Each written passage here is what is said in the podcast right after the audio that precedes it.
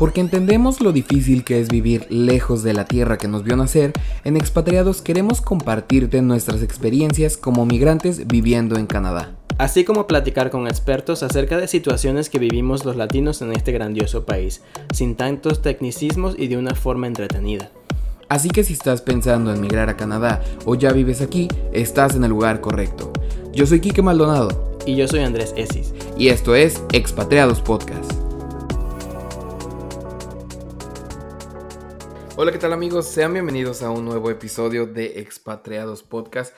En esta ocasión estamos eh, muy contentos de saludarlos nuevamente y como cada semana me acompaña Andrés. ¿Cómo estás Andrés?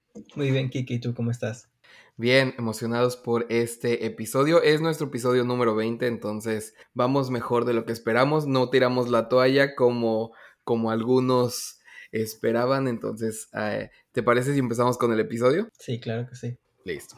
Con la constante evolución de la tecnología, sumado a la cada vez mayor migración de profesionistas en búsqueda de mayores oportunidades, un tipo de profesional ha ido ganando mayor reconocimiento, el cual se caracteriza por trabajar de manera independiente, bajo sus propios tiempos y reglas, y por ser remunerado por cada proyecto ejecutado. Nos referimos a los freelancers. Hoy en día son cada vez más las personas que deciden aventurarse a trabajar como freelance o lo que es lo mismo, convertirse en su propio jefe y así prestar sus servicios a otras empresas o personas que lo requieran, estableciendo su propio horario y tarifas, además de tener la opción de elegir en qué proyectos de los que les llegan quieren trabajar. Todo esto nos hace preguntarnos, ¿cómo es ser freelancer en Canadá? ¿Existen algunas diferencias entre ser freelancer en Canadá y en el resto de Latinoamérica? Y para algunos la más importante, ¿se puede vivir en Canadá siendo freelancer? Y para hablar al respecto, hoy tenemos la oportunidad de hablar con Oriana Chalbot. Ella es ilustradora y diseñadora gráfica originaria en Venezuela, viviendo actualmente en Calgary. Las ilustraciones de Oriana se caracterizan por tener un estilo caricaturesco y colorido, además de ser reconocidos por sus grandes ojos, ya que en las palabras de Ori, los ojos son la ventana del alma. Hola Ori, gracias por aceptar hablar con nosotros. ¿Cómo estás? Hola chicos, muy bien, ¿y ustedes? Y felicitaciones por su episodio número 20. Gracias, gracias, estamos súper bien. De verdad, muy contentos de que estés aquí hablando con nosotros. Eh, y bueno, Ori, la pregunta obligada para todos nuestros invitados, ¿nos podrías hablar un poco acerca de cuál fue la razón por la que decidiste mudarte a Canadá? Bueno, la verdad es que en mi mente nunca estuvo como que venirme a Canadá. Es más, yo estuve viviendo en, en Colombia, estuve viviendo en España, eh, por supuesto en Venezuela, que es de donde soy. Y bueno, por cuestiones de, del destino, del amor, siempre, uno siempre como que le da pena decir como que por cuestiones del amor, pero en verdad, si se ponen a ver todo en este mundo, al final uno vive por el amor. Entonces, yo conocí a, mi pareja en, cuando estaba en Venezuela, él también es de Venezuela, y luego estuvimos en contacto por mucho tiempo, fuimos de unas de esas relaciones a distancia que sobrevivieron. Y él ya estaba viviendo aquí y tenía mm, como unos, aproximadamente como 10 años ya viviendo en Canadá. Y bueno, empezamos a hacer nuestros papeles de apadrinamiento, él me apadrinó. Y bueno, y realmente no fue tan, no, no fue un proceso tan largo, según tengo entendido. Antes como que se tardaba mucho todo este proceso de apadrinamiento, pero el de nosotros realmente fue como de máximo un año y medio, algo así. Entonces, bueno, así fue como llegué a Calgary. Súper, y no, para nada. Nunca hay que tenerle pena a este tipo de historias del amor, aunque suenen un poco este, cursis. Yo las veo más como románticas, entonces nunca hay que avergonzarse de este tipo de historias, sino que yo creo que hay que celebrarlas. Pero, Ori, yo sé que tú, como Andrés, ambos trabajan como freelancers. En tu caso, Ori, es un poquito un trabajo ya más de tiempo completo, y en el caso de Andrés, es como un side job. Lo que me hace preguntarles.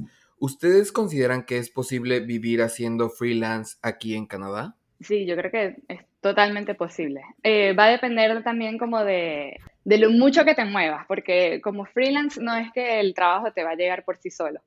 Si tú no haces nada por obtener trabajo, no vas a poder lograr vivir como freelance. Pero um, si te mantienes en redes, si estás todo, todo el tiempo activo mostrando nuevos productos, eh, mostrando el trabajo que estás realizando, buscando clientes. Es cuestión de moverse mucho. Sí, claro. Mira, yo, yo básicamente me mantuve siendo freelance por unos cuantos años, especialmente al llegar a Canadá. Este, yo de verdad lo creo sumamente posible, pero también depende mucho de las digamos, de, las prioridades que tengas, ¿no? Obviamente como que ser freelance o estar en un trabajo full time, ambos tienen sus ventajas, ambos tienen sus desventajas. Este, entonces, básicamente es como que qué es lo que se adapta mejor a tu situación. Porque como lo dice Ori, ¿no? específicamente en el caso de ser freelance, como que muchas veces siempre tienes que estar pendiente de conseguir trabajo. Entonces, eh, digamos que no es tan difícil, ¿no? Como que uno se acostumbra a hacer esas cosas. Em, pero es algo que siempre está presente. ¿ya? Mientras como que cuando tienes un, un trabajo full time, muchas veces como que eh, no, no, no, tienes tanto esa responsabilidad, tienes un poquito más de estructura.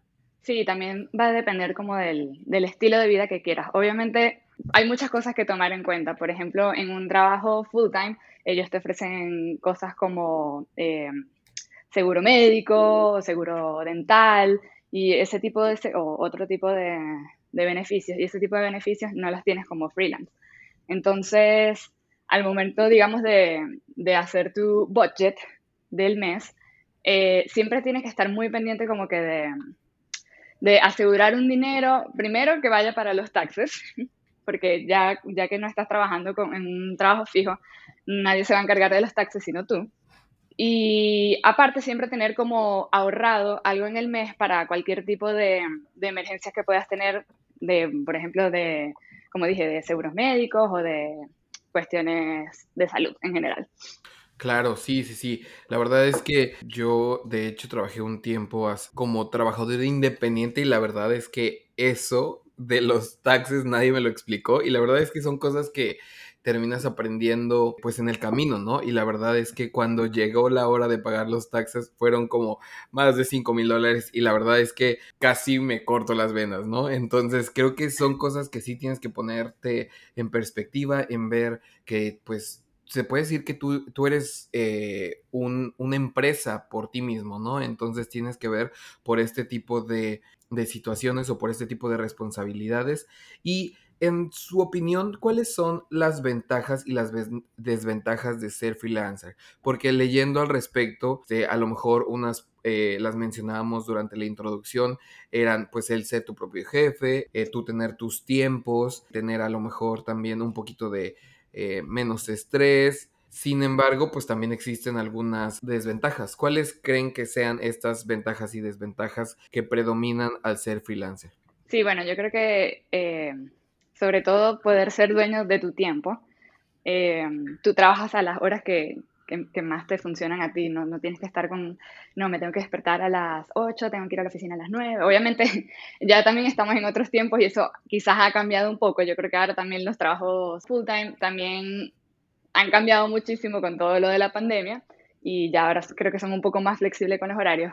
Pero nosotros como freelance siempre hemos sido como dueños de nuestras horas. O sea, tú, tú Tú pones el horario según más te convenga. Si eres una persona que trabaja mejor en la noche, eh, entonces eh, tienes tus horas en las noches, o de pronto eres una persona que no puede estar trabajando esas ocho horas completas, sino que necesitas tus pausas, o como que cada quien es, dueño de su tiempo.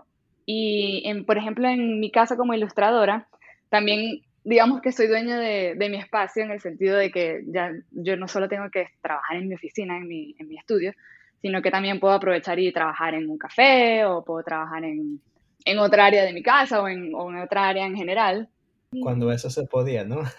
Porque digamos que, que, la pandemia de verdad como que ha cambiado absolutamente todo. Pero sí, como dice Ori, de verdad una de las grandísimas ventajas de ser freelance es realmente ser dueño de, todo de, de todo tu tiempo y, y, y como que ser tu propio jefe. Obviamente con eso trae una responsabilidad que, que básicamente, o sea, tú eres el dueño del tiempo, pero entonces como que si lo malgastas es básicamente tu culpa, ¿me entiendes?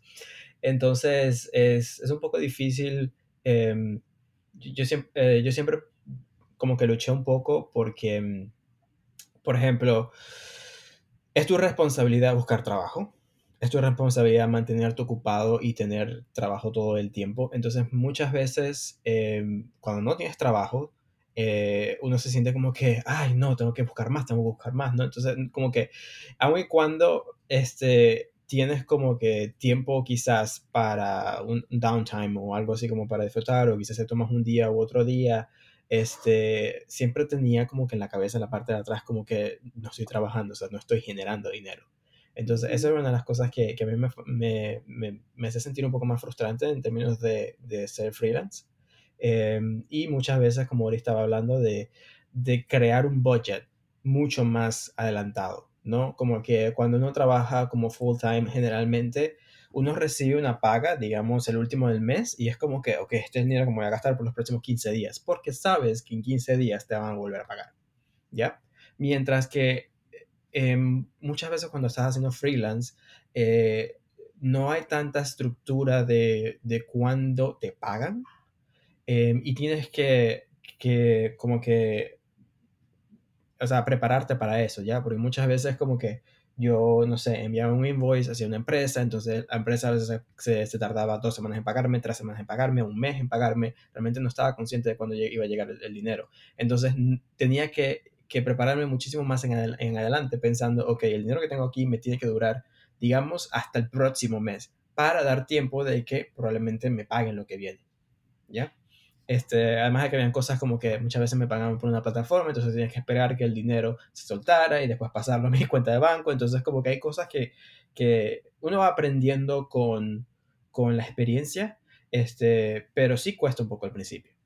Sí, exactamente. Yo diría que por lo menos, por lo menos, eh, tener como en, en, una cuenta aparte o apartado un 30% nada más para taxes.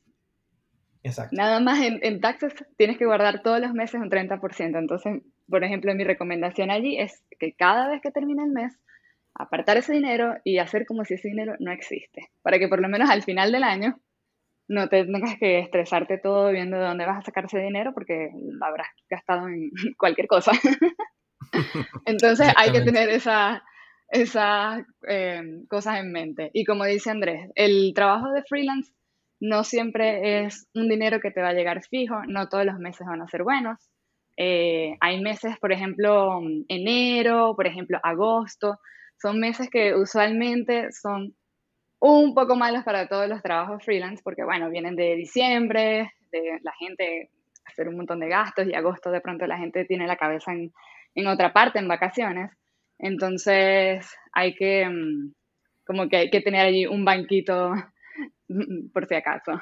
Bueno, que quería decir que en cuanto a lo que dijiste de, de, ser tu propio jefe, es que sí, es muy importante que uno no solo, no solo te termines dedicando a la parte creativa, inclusive la parte creativa termina siendo casi, casi que, que el más mínimo porcentaje de tu trabajo. Uno al final es CEO, al final eres administrador, al final eres secretaria, entonces terminas digamos, terminas haciendo un montón de funciones, sí.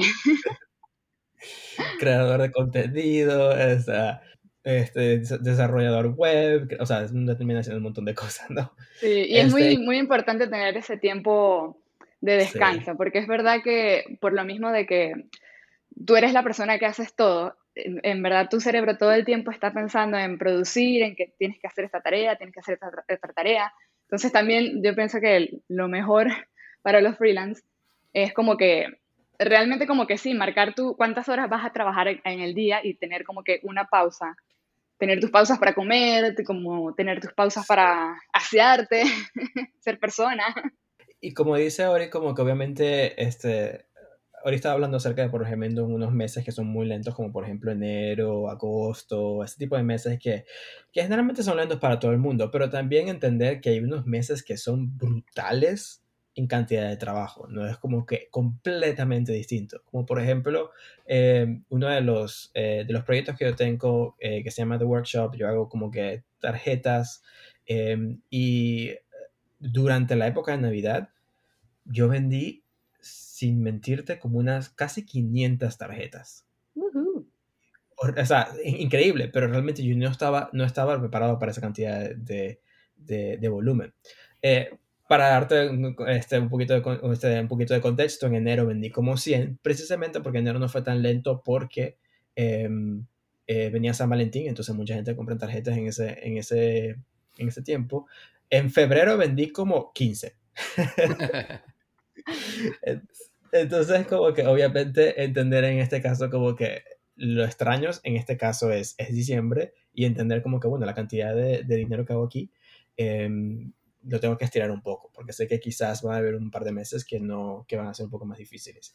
Y volviendo un poco atrás, cuando él está comentando acerca de, de los impuestos, es sumamente importante, como ya dice, que tengamos los impuestos en mente, pero eh, solo para aclarar un poco para las personas que nos están escuchando, no quiere decir que como freelance uno paga más impuestos, sino simplemente de que al ser tú tu propio este, jefe, tú no, eh, como que un jefe normalmente retiene impuestos y se los remite al gobierno. ¿ya? Entonces tú, al ser tu jefe, tú mismo tienes que retener el impuesto. Entonces, em, es simplemente ponerse en esa mentalidad de entender de que el dinero que se está entrando, tienes que retener cierta cantidad para los impuestos porque al no tener un empleador no le están haciendo por ti.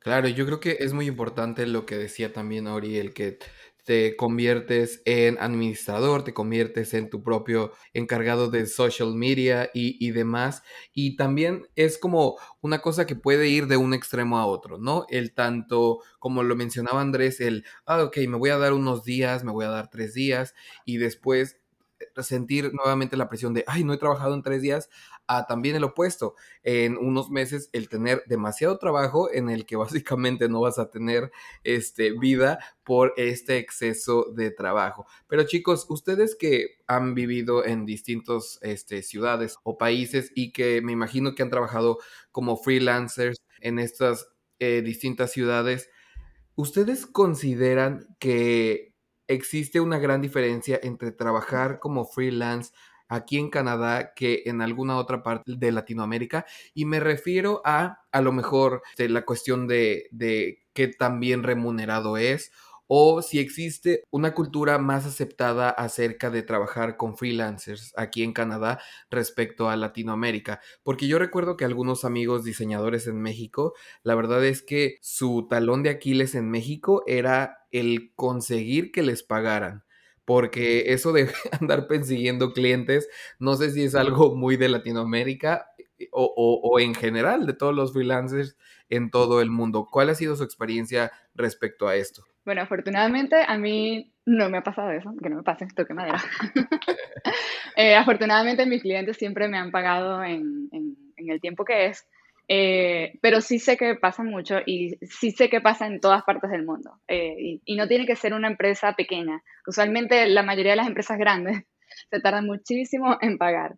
Eh, inclusive cuando llegas a tener un, un contrato que dice que necesitas que te realicen el pago en los próximos 30 días, no siempre se cumple. Em, yo, por ejemplo, en cuanto a comparar mi experiencia como freelance, creo que podría decir, mm, sobre todo mi experiencia en Venezuela, eh, porque fue en el tiempo que estuve como más tiempo trabajando como freelance.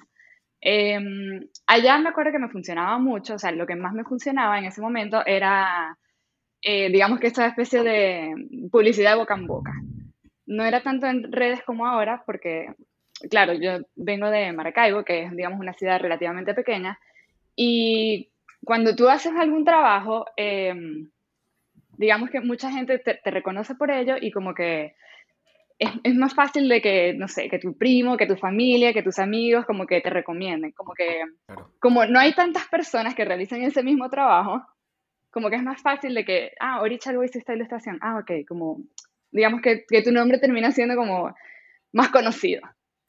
Em, al llegar aquí a Canadá, por ejemplo, yo no conocía a nadie y no me, ya no me servía esto de, de, boca a boca, sino que tuve que recurrir más a, bueno, a empezar a buscar por internet cómo hacer para, para que fuera más visible mi trabajo. Obviamente ya yo estaba utilizando las redes sociales, utilizaba Instagram, utilizaba Facebook, eh, Twitter, etc. Pero para conseguir los clientes en sí, eh, recuerdo que al principio comencé mm, trabajando con, con, estas páginas web, por ejemplo, hay una que se llama Design Crowd, que son como para conseguir trabajos como eh, muy precisos, muy, son como muy pequeños, como de pronto necesito un sticker, necesito un diseño para un banner web, etc. Y digamos que así me fue creando como que una, una, pequeña base de datos de clientes. Y esos clientes realmente no, no eran todos de aquí. Había muchos clientes de Estados Unidos, de España, de cualquier otra parte del mundo. Em, y sobre todo, por ejemplo, yo tengo una tienda en Etsy Em, y ellos, digamos que por su algoritmo, terminan como que, eh, digamos, saliéndole más en las búsquedas a las personas de Canadá. Entonces, eso también me ha ayudado mucho a generar clientes que estén aquí residenciados en Canadá.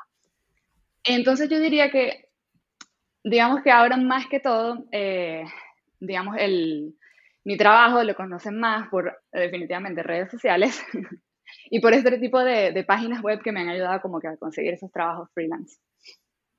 Más que antes el, el boca a boca. Sí, exactamente. O sea, obviamente lo del boca a boca sigue pasando aquí un poco, pero en muchísima menos medida, ¿no? Es como que uno va conociendo a algunos clientes y a veces como que esos clientes te recomiendan a otras personas, pero generalmente el fuerte, como digamos, es a través de, de o redes sociales o de estas páginas en donde uno puede conseguir trabajos digitalmente o en tiendas como Etsy o como cualquier cosa. Y realmente la ventaja de eso es que te abre a un a una perspectiva un poco muchísimo más grande de lo que quizás tenías planeado, ¿no? Como que antes, por ejemplo, en Venezuela, si estabas haciendo freelance o trabajando por tu cuenta, muy probablemente, o sea, solamente tenías como que la posibilidad de llegar a gente que estaba dentro de tu ciclo o inclusive dentro de tu ciudad, ¿no? Pero este, a través de estas páginas yo he trabajado con gente en Dubai, yo he trabajado con gente en, en, en, Australia, eh, que ya se hace un poco más complicado por los tiempos horarios y todo ese tipo de cosas, ¿no? Pero una vez que uno ya se conecta hacia esta red internacional, que realmente no es fácil hacerlo, pero poco a poco uno lo va desarrollando, te das cuenta de que tienes un alcance muchísimo más grande. Entonces, esa es una de las ventajas de, de hacerlo aquí, que probablemente si si no estuviese en la posición de, tener que hacer freelance desde el Canadá o desde Norteamérica, como que probablemente no hubieses intentado llegar a, eso, a, esa, a ese nivel. Claro, y regresando un poquito al tema de el dinero o que también es pagado el ser este freelance, en este caso como ilustrador, como diseñador, yo creo que sería un poco tonto el decir que obviamente es mejor pagado porque pues en realidad todos los trabajos son mejor pagados aquí en Canadá, ¿no? Entonces, me imagino que es lo mismo que pasa en su caso, que pues simplemente por, por el hecho de trabajar aquí en Canadá, pues este tipo de trabajos pues son muchísimo mejor pagados que si estuviéramos en Venezuela o en México, ¿no? Pero pues esto es algo este, que hace más referencia a, al tipo de, a los tipos de sueldos y al, al costo de vida que tiene un país como Canadá, ¿no creen? Claro, mira, una de las ventajas de trabajar como freelance es el hecho de que muchas veces quizás puedes cobrar más de lo que quizás ganarías por hacer un proyecto similar trabajando para una empresa. La razón por esto es que, por ejemplo, tú eres un diseñador parte de una agencia, entonces la agencia le está cobrando al cliente, digamos que tu sueldo más lo que la agencia está invirtiendo en mantenerte ahí, más lo que la agencia invierte en tener otros empleados, en tener, eh, no sé, pagar por una oficina, pagar por internet, pagar por un montón de cosas, más lo que la agencia tiene que generar como ganancia. Entonces terminan este, cobrándole al cliente muchísimo más de lo que tú realmente terminas percibiendo, pero tú al ser quien está ofreciendo este servicio, muchas veces puedes cobrar más de lo que estás percibiendo en la agencia Em, pero sigue siendo menos de lo que la gente está cobrando, ¿no? Entonces, eh, por esa perspectiva, como que muchas veces cuando estás, como que tú, lo, lo, que tú cobras como freelancer, a veces tiende a ser más que, que lo que tú cobras como empleado. Sí, yo llegué a trabajar en agencia y nunca me enteré de cuánto cobraban por el trabajo que yo estaba realizando. Y también lo divertido de, de poderlo hacer como freelance es que también te dan tus créditos. Eh, si trabajas en una agencia, el crédito va hacia la agencia si trabajas como freelance, entonces estarías tu, tu nombre en los créditos y, es más fácil de que otras personas también puedan llegar a ti. Eso es súper interesante, la verdad, y es un tema bastante eh, particular por el hecho de que cuando uno está parte de una, de una, empresa, de una agencia o de un estudio de diseños, muchas veces lo que uno tiene que producir es algo que se está como que está estructurado a cuál es el objetivo del negocio de la empresa. ¿Me entiendes? Eh, Mientras que cuando uno está trabajando por uno mismo, eh, uno realmente está estructurando su trabajo dependiendo a los, los, objetivos que tú tengas. Ya, o como si tú quieres crecer en un, un, lado específico, obviamente tú le vas a poner muchísimo más empeño a ese lado específico, mientras que digamos que si tú quieres crecer en ese lado, pero no es una, em, no es una prioridad para la empresa, probablemente no vas a terminar haciéndolo, ¿no? Porque la empresa te va a decir como que no, nosotros no queremos hacer eso, nosotros queremos en, realidad enfocarnos en esta otra cosa.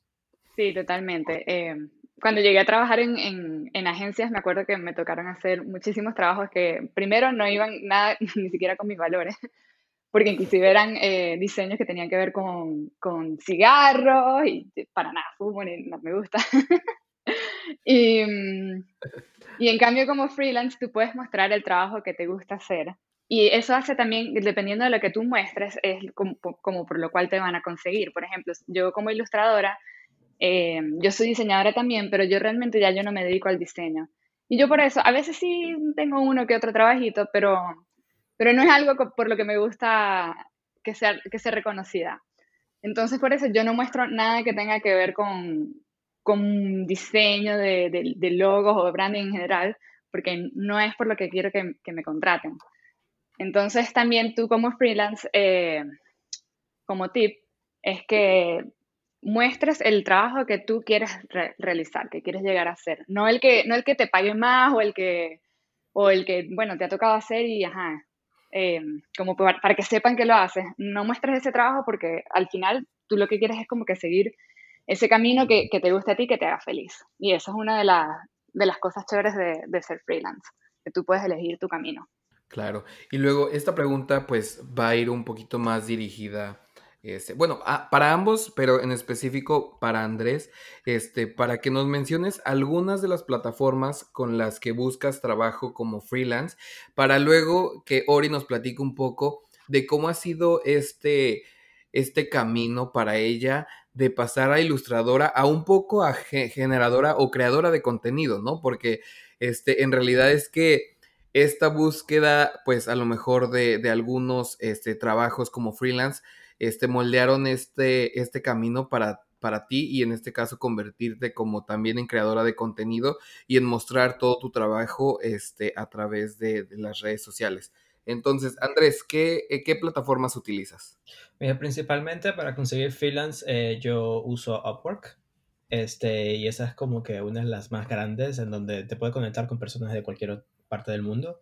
Y son bastante específicas en donde un, un cliente coloca como que cuál es tu, cuál es, su proyecto y tú decides como que ofrecerlo por a cierto precio, pero lo bueno de esto es como que no tienes que hacer ningún tipo de trabajo antes de que lo acepte el cliente. Si lo acepta, hace el trabajo. Entonces, yo sé que hay otras, otras plataformas en donde uno hace un trabajo y espera que, que te lo remuneren, pero por lo menos Upwork en ese caso es bastante bueno, en el sentido de que no tengo que crear trabajo que se va a perder. Eso por un lado. Por el otro, eh, hay dentro de tu misma, dentro de tu mismo network, de tu misma ciudad, muchas veces hay, agencias específicas que son para freelancers, que quizás este, te pueden conseguir un trabajo este, full time de aquí a allá, pero eh, por lo general este, se dedican específicamente a contactar freelancers con clientes. Y esto ya es más como que si, por ejemplo, vas a freelancear en una agencia por dos, tres semanas, por ejemplo, y es algo un poquitico más estructurado. Pero aquí en, Toronto o en Canadá, por lo menos sé que está Creative Niche y Creative Circle.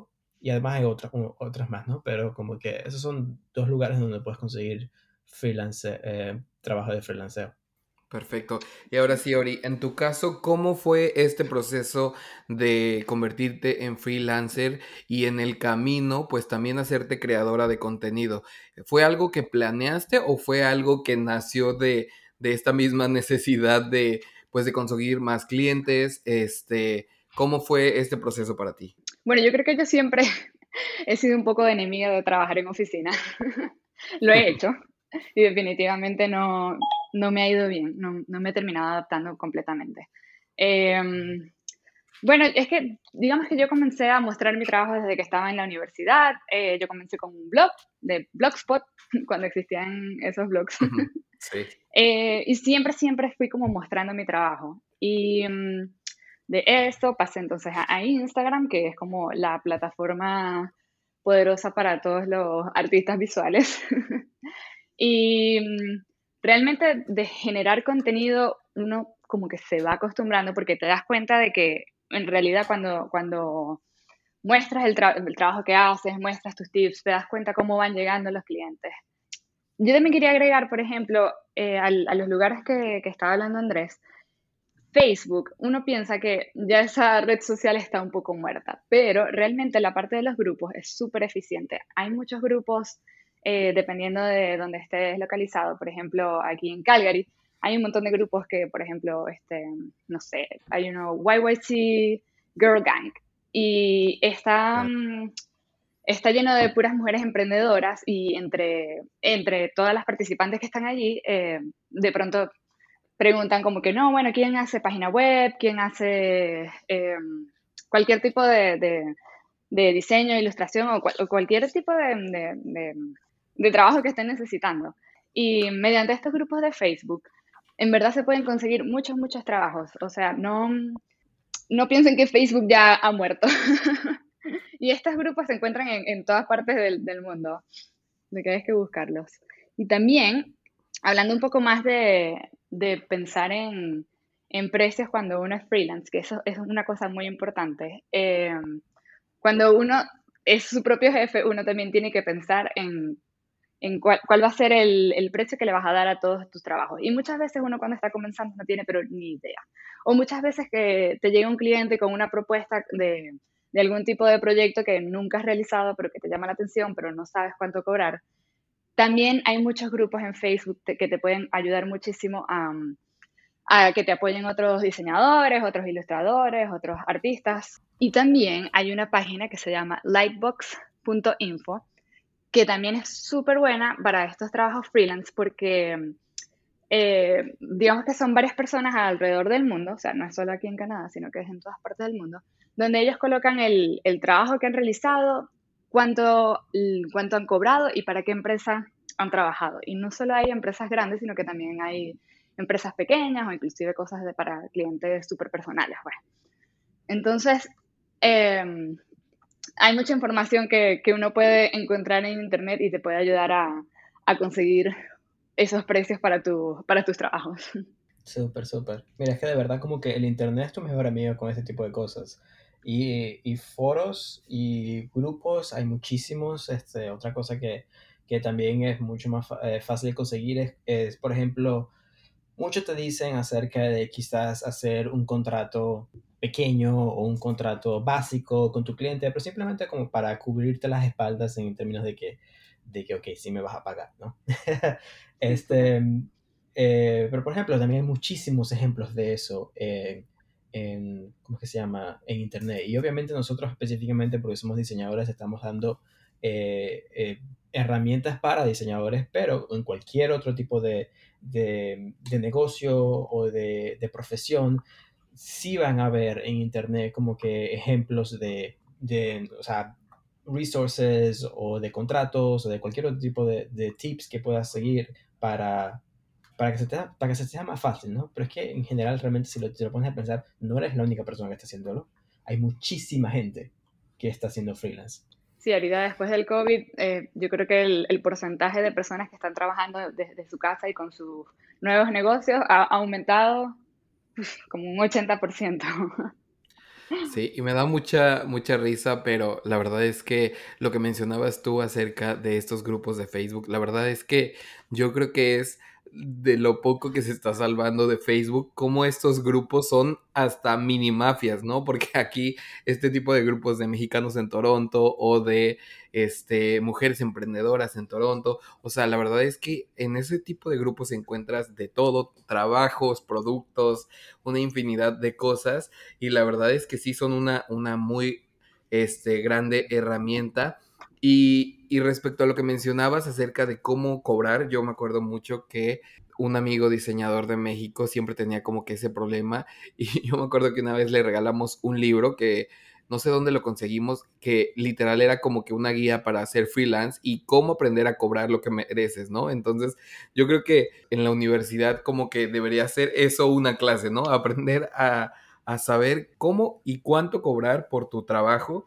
y pues no no malbaratarlo, ¿no creen? Totalmente. ¿Cómo cobrar? ¿Cuánto cobrar? ¿Cómo realizar un, un contrato? y cómo pagar taxas. No, y por sobre todo realmente como que no tener pena de cobrar o no tener pena de como que realmente hacerte valer y hacer valer tu trabajo, ¿no? Es como que sinceramente yo creo que todos los que hemos sido freelancers hemos tenido como que alguna situación que un cliente no te quiere pagar o se está haciendo el loco y de verdad a este, a este punto de mi vida como que yo no tengo problema de enviarle 10 correos para que se acuerde de pagarme. como que antes como que no le enviaba uno, quizás esperaba una semana más y quizás le mira para que recuerdes como que ahora es como que no, no, no, no, no. O sea, esto ya, ya tiene tres días que no me lo has pagado, ya tiene diez días que no me lo has pagado. Entonces, eh, es, es quitarse esos filtros, ¿no? Totalmente. Sí. Pero bueno, chicos, ¿y cómo ha impactado, en su opinión, la pandemia al proceso de buscar trabajo como freelancer? cuál ha sido su experiencia? Bueno, en mi parte, el 2020 comenzó muy bien, pero apenas comenzó la pandemia, todo se fue hacia abajo.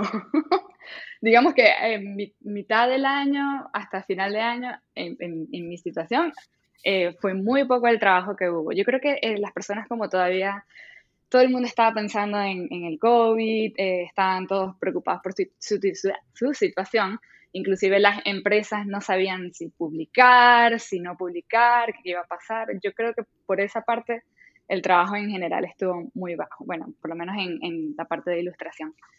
Pero por otra parte, este año, eh, yo me imagino que, que todo como ya está más estable, como ya todos entendemos más qué es lo que está pasando, todo ha cambiado muchísimo y este año ha sido totalmente distinto. He comenzado súper bien, la gente está muy activa, sobre todo con, con, nuevos proyectos. Por ejemplo, si la persona el año pasado estaba deprimida con toda la situación, este año dijo, bueno, voy a empezar a ilustrar mi libro, voy a sacar mi libro, voy a contactar a una persona para ilustrar este libro. Entonces, como que me han llegado muchas propuestas de proyectos, sobre todo personales, y sí, este año como que sí se ha movido un poco más la cosa, no sé, no sé cómo está en su caso. Sí, la verdad, yo creo que la, obviamente la pandemia ha sido sumamente difícil para todas las personas, pero uno de los silver linings o las cosas buenas que han pasado es el hecho de que muchas empresas, al tener que hacer todo esto digitalmente, eh, también se han abierto mucho a como que buscar talento que no está necesariamente dentro de su network o de como que de lo más cercano que, que tienes, por ejemplo, dentro de una ciudad, ¿no? Eh, por ejemplo, en la agencia donde yo estoy trabajando, hay freelancers que están en Montreal, hay freelancers que están en Londres, en, en Europa, eh, y están trabajando de lo más normal, porque al importar todo nuestro proceso digitalmente, como que hace que un freelancer no se la vea tan difícil.